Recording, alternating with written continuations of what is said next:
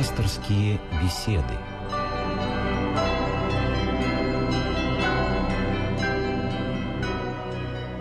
В эфире еженедельная программа «Радио России». Наш пастырь сегодня священник Владимир Соколов. Здрасте, отец Владимир. Добрый вечер. Меня зовут Ирина Ахиева, и наша тема сегодня «Святые в истории России». Номер телефона, по которому вы можете звонить нам и задавать вопросы, 956-1514, код Москвы 495. И адреса, по которым после программы можно отправить письмо, 125-040, Москва, 5 улица Имского поля, дом 19, дробь 21, Радио России, пасторские беседы. Это наш почтовый адрес. И электронная почта, слово на радиорус.ру.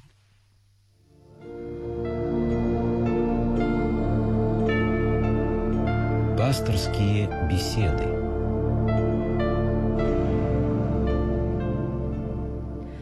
Итак, э, сегодня неделя всех святых в земле российской просиявших, э, поэтому это тема нашей сегодняшней программы.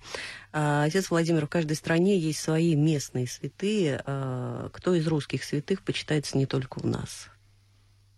Ну, знаете, дело в том, что э, вообще русские святые по всему миру почитаются, потому что русская православная церковь распространена по всему миру, поэтому русские святые чтутся в других странах, там, где эта церковь есть. Нет, я имею в виду, ну вот, предположим, э, русский приезжает э, в Сербию или в Грецию, да, это поместные церкви отдельные, угу. он может встретить там икону какого-то русского святого? Ну, например, в Греции очень почитаем э, преподобный Серафим Саровский. Вот. Ну, в Америке чтим, например, Иннокентий Московский. Вот. Ну, много таких святых, которые... Э, вот Серафим Саровский, к нему как-то сердце обращено славян. Очень многих славянских церквях его очень любят. Вот. Ну, э, дело в том, что, понимаете, поместная церковь это все равно православная церковь. Да, безусловно. Да. Но вы знаете, очень с большой симпатией и заинтересованностью католики относятся к Серафиму Саровскому. Вот, по-видимому, им вот близ, близок такой тип духовности. Угу. А, может быть, я ошибаюсь, но многие из чтимых э, в России святых были крупными политическими фигурами. Князь Владимир, княгиня Ольга, Сергей Радонежский, э, святитель Иов. Это случайность или тенденция? Ну, знаете, давайте мы э, с вами попробуем вообще понять, что такое политика. Да. Вот. Политика, на мой взгляд, это ну, такое устройство общества, которое э, руководило бы его позитивному строительству. И здесь каждый святой, можно сказать, внес свою лепту в такое политическое дело.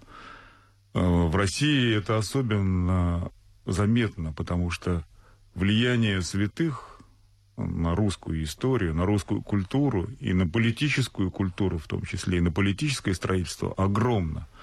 Как это влияние совершалось? Через людей. Вы знаете, ведь человек всегда подражает некому эталону. Он всегда подражает тем, кто им управляет, кто дает ему э, установки, идеи, жизненные, кто осуществляет их. Поэтому русский народ всегда подражал святым. И вот об этом свидетельствует э, распространение на Руси житий святых. Это ну, самая издаваемая книга на Руси была. Самая издаваемая. Причем из эпохи в эпоху этот тираж все время увеличивался. Передавался из семьи в семью. Это было э, ежедневное чтение почти всех россиян. Причем это чтение, видимо, было не, э, не столько такое сказочное, да, потому что были распространены всякие апокрифические вещи, да, да. да которые... И ап- апокрифы были распространены, до сих пор они распространены. Это но... было назидательное чтение. Назидательное чтение, причем не просто назидательное, а я бы сказал даже такое прагматическое чтение. То есть из э, жизни святых э, черпали идеи, информацию, образ жизни, так чтобы это воплощать в жизни. И поэтому э, влияние их на политику колоссальное, всех святых. Но тех святых, которых вы особо выделили, ну, можно сказать, что их э, влияние на политику было прямое, не такое вот э, косвенное, о котором мы говорим, а прямое. То есть они влияли на политическую жизнь России, но опять же, через людей, через, через политиков. То есть и у них, была, своим. у них была прямая связь с политиками. И нравственным примером, советом мудрым, подачей какой-то идеи, такой определяющей. Вот. Ну, например, святой Владимир, который крестил Русь, вот, он же сам в своем лице представлял и политического и руководителя власть, страны, да, да, и... политического руководителя. Он вдруг проникся этой идеей христианства, она запала ему в душу, он был, так сказать, потрясен ею. Понимаете, с человеком переворот случился. Это трудно себе представить сегодня какого-то политического деятеля, который поступит так, как Владимир, когда телеги э, разъезжали с потребным для человека и спрашивали, не нуждается ли кто-то. С человеком должен произойти переворот, когда он отказывался э, казни производить. Это переворот в душе. Это да, не, не просто так. И благодаря ему э, в каких-то случаях просто из э, послушания власти имущему, да, в, как, в каких-то случаях по убеждениям э, христианство начало распространяться по Руси. Да, конечно, это переворот, и потом свержение идолов, это тоже непростой акт, вы знаете. Это дозволено было только правителю. Попробовал кто-нибудь другой. Это революция свергнуть, да. Убивали за это, просто убивали. Поэтому, значит, у народа это вызывало какое-то доверие. Значит, это вызывало э, определенную степень э, доверия, а степень доверия, она говорит о подражании правителю. То есть народ за ним пошел. Но есть другой пример, Сергей Радонежский, э, который, э, если можно выразиться с современным языком, предложил некую другую матрицу да, поднятия России, когда ставился монастырь, и вокруг него начинало все меняться. Ну, понимаете, дело в том, что, э, собственно, и э, так начиналась и вся история у нас. Сначала храмы ставились, а вокруг них образовывалась новая культурная среда. Среда, несущая культурные ценности христианства. Так с самого начала на Руси распространялось христианство, и поэтому монастыри тоже, и Киево-Печерская лавра, так сказать, это очень древний монастырь, древнейший. Вот. И, конечно, ну, у Сергия Радонежского эта идея, она уже была э, сформирована, можно сказать, э, в таком социальном смысле. Потому что вот, объединить народ на основе э, того, что народ стремится к Богу, хочет быть богоподобным и хочет обладать таким же единством, которым обладает сам Бог, будучи Троицей, то, конечно, эта идея слишком высока была, но она ввиду своей высоты она захватывала русского человека, потому что русский человек максималист. Ему нужна э, объединяющая и в то же время очень высокая идея, до которой надо тянуться. Но мне кажется, знаете, здесь еще сработало вот в случае с, с князем Владимиром и с преподобным Сергием. А, у этого самого народа был вот перед глазами пример да, человека, который жил именно так вот, который э, действовал по Божьим принципам, по христианским. Вот, и, и все у этого человека получалось, особенно если взять преподобного Сергия или князя Владимира. Да, конечно. Самая главная проповедь состоит в примере христианской жизни. И преподобный Сергий, можно сказать, ее в полноте явил христианскую жизнь. У нас есть телефонный звонок из Москвы. Здравствуйте, мы вас слушаем. Добрый вечер. Говорите, пожалуйста. Валентина Петровна. Очень приятно. Москва. Значит, у меня такой вопрос. Вот неделя всех святых. В этом году она сегодня отмечается. В прошлый год это было 22-го, в день войны как раз, начало войны. И вот ежегодно читается послание к евреям, 11 глава, 34 стих. Я не все читаю. Были крепкие на войне, прогоняли полки чужих, те, которых весь мир не был достоин и так далее. Все понятно. Нечего. Вот завтра будет, прошлый год в этот день, Алексей Месева. Значит, э, Федора Стратилата, все это князей, вот Ярославских, все. А вы подскажите, пожалуйста, вот в применении к современному обществу, к современной войне, вот этой великой, страшной, Почему об этом не говорится ничего? Разве они не святые? В Евангелии тоже сказано, человек, отдавший жизнь за другого, уже есть святой. Так сколько у нас погибло, а в лагерях люди вот. Это же страшное дело, иначе нас бы с вами сейчас не было. Они Мы... же своей жизнью подарили нам жизнь. И Мы вот поняли ваш вопрос. Об этом почему-то никогда не говорят. И когда в прошлом году было 65 лет Курской битвы, а в 93-м 50-летие страшной Сталинградской битвы, то Алексей не поехал ни туда, ни туда патриарх. Его очень ждали в этом, но он не был. Понимаете, вот у людей, конечно, таки, почему вот такое пренебрежение тем людям, которые положили за нас жизнь? Мы поняли вас, спасибо. Спасибо за ваш вопрос. Но дело в том, что э, мы же с вами говорим о святости. Это в святости мы чтим особые качества, особые нравственные качества и духовные качества. И, конечно, мы почитаем тех людей, которые положили жизнь за други своя. Мы почитаем, и это всенародный праздник, и патриарх Алексей э, многократно участвовал в различных акциях. Это, поэтому Понимаете, он уже просто в силу своего здоровья не смог, может быть, участвовать в какой-то акции.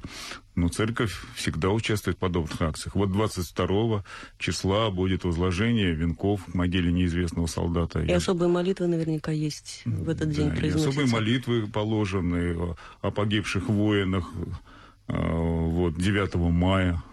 Поэтому э, церковь чтит этих людей, но она не может их чтить в чине святых, потому что святость – это особое качество, особое качество души. Понимаете, человек, который умер и даже положил свою жизнь, э, не может быть просто святым, потому что э, святые свою жизнь отдавали за Христа. Вот. А многие люди, которые в эту великую войну погибли, они э, шли ведь за родину, за Сталина, умирали. Поэтому мы чтим их за это, за то, что они родину нашу сохранили. Но мы не можем их почитать как святых, потому что многие из них э, были и атеистами. И как их можно сделать святыми? Хотя существует статистика, что многие принимали крещение во время войны. Ну, статистика Кто-то просил считать его коммунистом, да. а кто-то просил да. считать его христианином, да. Ну, но это все равно, и это даже еще не повод для канонизации, потому что церковь в канонизации очень, знаете, она долго исследует этот момент. Не каждого можно канонизировать. Иногда бывает жизнь человека похожа на жизнь святого. Вот долго всматривается в это, исследует, потому что это такой тонкий момент. Нельзя здесь огульно и поголовно канонизировать толпами, нельзя. А мы вот э, после кончины Папы Римского Иоанна Павла II очень много информации получили о том, каковы этапы канонизации в католической церкви. А в Русской Православной Церкви это тоже несколько этапов. А существуют какие-то вот обязательная, обязательная программа какая-то, если Конечно, позволить. это исследуется, тщательно исследуется жизнь. Вот все материалы собираются, специальные комиссии, которые занимаются э, тончайшим исследованием. Они собирают всех, свидетельства, да? да? И всех вопросов таких, даже вот провокационных вопросов. Ну вот я, например, знаю, при канонизации царя Николая был один, так сказать, вопрос, который таким камнем преткновения лежал по поводу 9 января. А как Кровавое это? воскресенье. Кровавое воскресенье. А предоставлены были материалы исторические, которые свидетельствуют о том, что царь вообще не был посвящен в эту тему. То есть он вообще об этом не знал. Его отстранили от этой темы, а потом же его же обвинили. Вот, поэтому это не, не было препятствием для канонизации. Ну, вот это фактически начало ответа на вопрос нашего слушателя Сергея из Москвы. Сергей, здравствуйте. Задавайте ваш вопрос, пожалуйста. Здравствуйте. Мне как раз вот хотелось бы услышать о новом, новых святых, вот о семействе Романовых. Вот вы говорите много о лепте, об эталоне для подражания.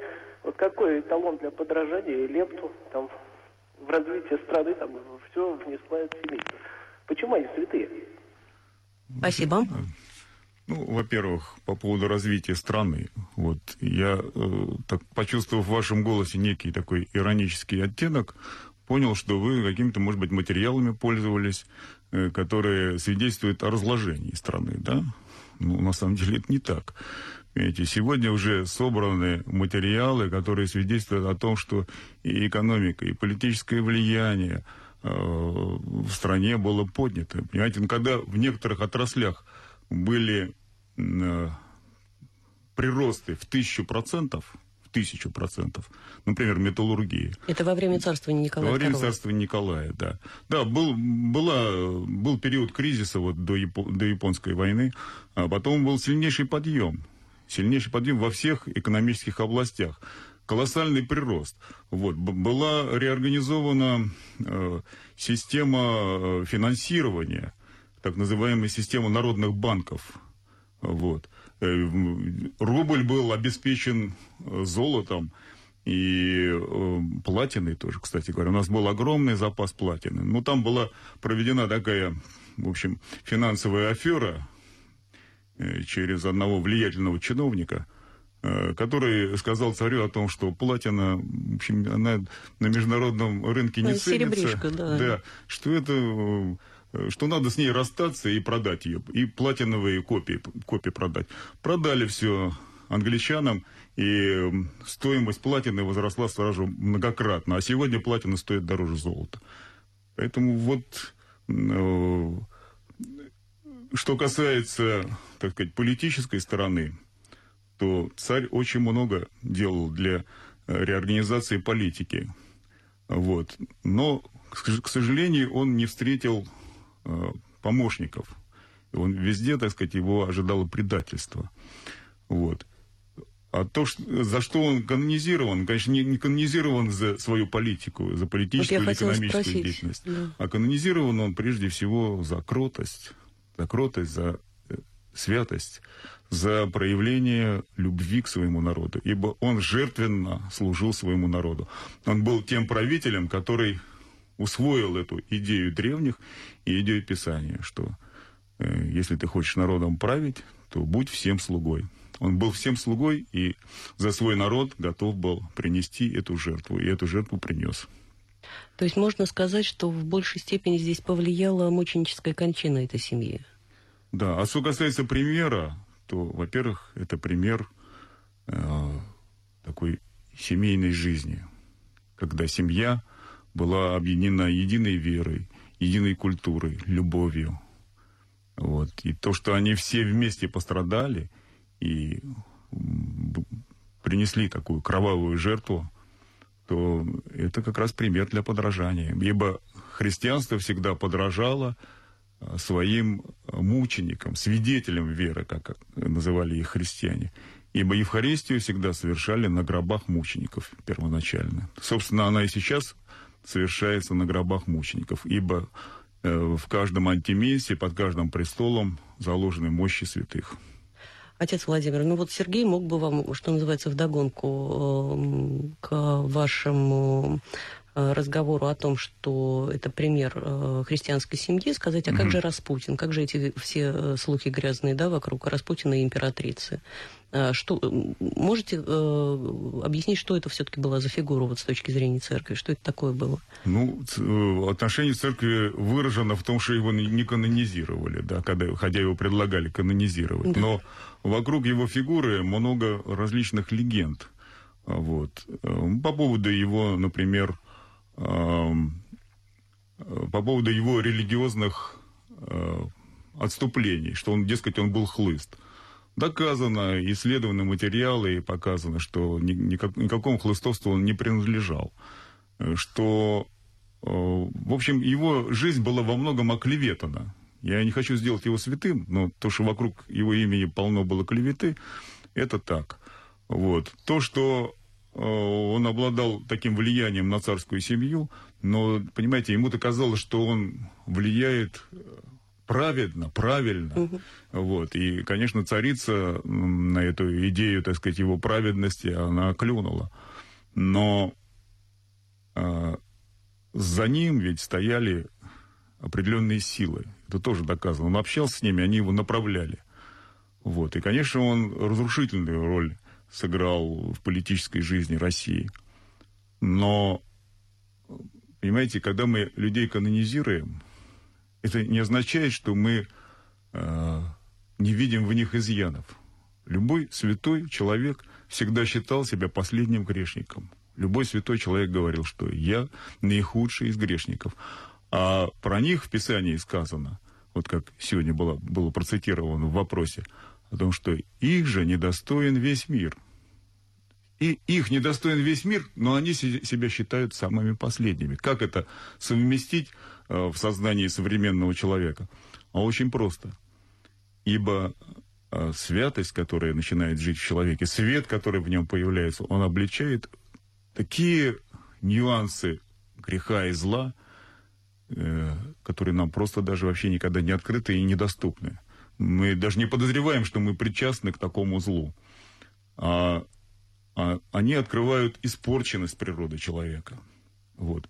Поэтому, э, будучи испорченными, так же, как и мы, но а, рядом с этой испорченностью растет уже новый человек и свет в человеке. Поэтому мы чтим во святых их свет, а не их грех. А Татьяна спрашивает у нас, что означает слово «преподобный». Преподобный это означает слово подобный Богу, то есть тот, кто в превосходной степени подобен Богу. Вот. И мы чтим во святых именно это подобие, подобие Божие. И, и не просто какое-то виртуальное подобие, некий изображенный на доске или, так сказать, в каком-то алгоритме, э, так сказать, образ святого. Нет, мы чтим в них явленный образ, мы чтим в них реализованный образ, ибо они явили это и в своем облике, и в своих делах, и в чудесах. А, вот вы говорили о том, что канонизация нового святого а, – это достаточно трудоемкий, длительный, щепетильный очень процесс. Но, тем не менее, святых российских святых уже достаточно много. Большинство православных, ну, от силы 10-15 имен знают. Угу. Да, зачем тогда продолжать процесс канонизации? Может быть, э, это, наоборот, в ненужную сторону людей поворачивает, когда вот они пытаются святого прикладывать к больному месту, да, кому молиться, книжечки эти вот все видели на развалах книжных. Понимаете, извратить можно любой процесс, а вопрос, я думаю, что некорректно поставлен. Зачем канонизировать святых? Мы, ну, это что, мы... вот признание заслуг, да, это награда какая-то, что это Это не такое? признание заслуг и не награда никакая, это свидетельство церкви о том, что этот человек обрел святость. Вот. И церковь исследовала этот процесс и установила, да, что этот человек обрел святость. И это просто свидетельство церкви о его святости. Еще много неизвестных святых у нас, которых, э, святость которых когда-то обнаружится, откроется. И мы... Давайте мы, значит, остановим этот список. Нет, это э, то, что в русской церкви столько много святых, а особенно в последнее время появилось громадное количество мучеников, которые прославлены и которые пострадали за веру, и причем их количество даже превосходит всех э, тех святых, которые до этого были канонизированы. Ну так что ж мы не почтим тех, кто пострадал за веру. Хорошо, вот когда происходит процесс канонизации, а, какой сигнал да, а, церковь посылает а, прихожанам православным, что к этому человеку можно обращать молитву, да, или это скорее очередное свидетельство да, того, что вера живет в людях, да, и что примеры того, какой может быть эта вера, они не, не иссякают какого рода сигнал, да, как, что, что мы должны понять, узнав о том, что э, канонизирован очередной э, новомученик или... Мы должны понять, что святость в церкви не исчерпывается. Это как раз свидетельство святости церкви и свидетельство ее живости, свидетельство того, что в церкви обитает Святой Дух.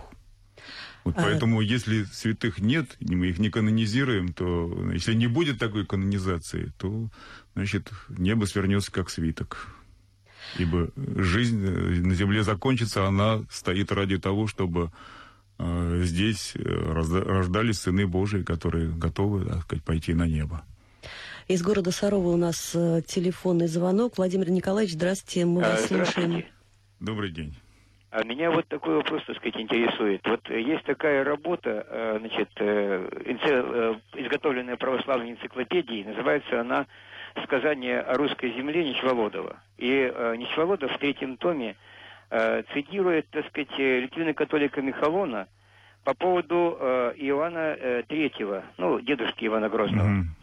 Он сам был, так сказать, на Руси, так, и э, говорит такую вещь, что э, Иоанна Третьего Э, за то, что он обратил свой народ к трезвости, почитает как святого подвижника Руси. Вот, я не знаю, так сказать, вот э, это действительно, в общем-то, э, событие действительно очень высокого уровня, так, потому что благодаря тому, что Россия отрезвела, она из маленького московского княжества превратилась в громадную Русь. Вот, поэтому, когда вы начинаете, так сказать, эти вот вопросы изучать, так возникает вопрос, кому было выгодно замолчать вот этот вот великий подвиг э, Иоанна Васильевича Третьего по созданию э, великого московского государства? Спасибо. Понимаете, дело в том, что, э, конечно, то, о чем вы говорите, это э, значительное культурное событие, вот, политическое имеющее значение, нравственное значение имеющее. Но святость это все-таки то качество, еще раз я подчеркну, это то качество, которое э, чтится церковью. Понимаете, вот я не знаю таких примеров, когда могли бы канонизировать какого-то политического деятеля за то, что он э, какой-то политический акт произвел. Вот. Прежде всего, это нравственные качества святого, нравственные духовные качества. А вот обладал ли ими э, персонаж, о котором вы говорите, я не знаю. Поэтому это вопрос, который мы поставим, и пускай он стоит в эфире. И, может быть, кто-то на него ответит более квалифицированно. Я надеюсь, что у нас будет повод вернуться к этому вопросу. А, пасторские беседы на сегодня заканчиваются. С нами был священник Владимир Соколов. А, меня зовут Ирина Ахеева. Через неделю в нашей программе о том, что такое духовность. А на сегодня все. Всего доброго. До свидания.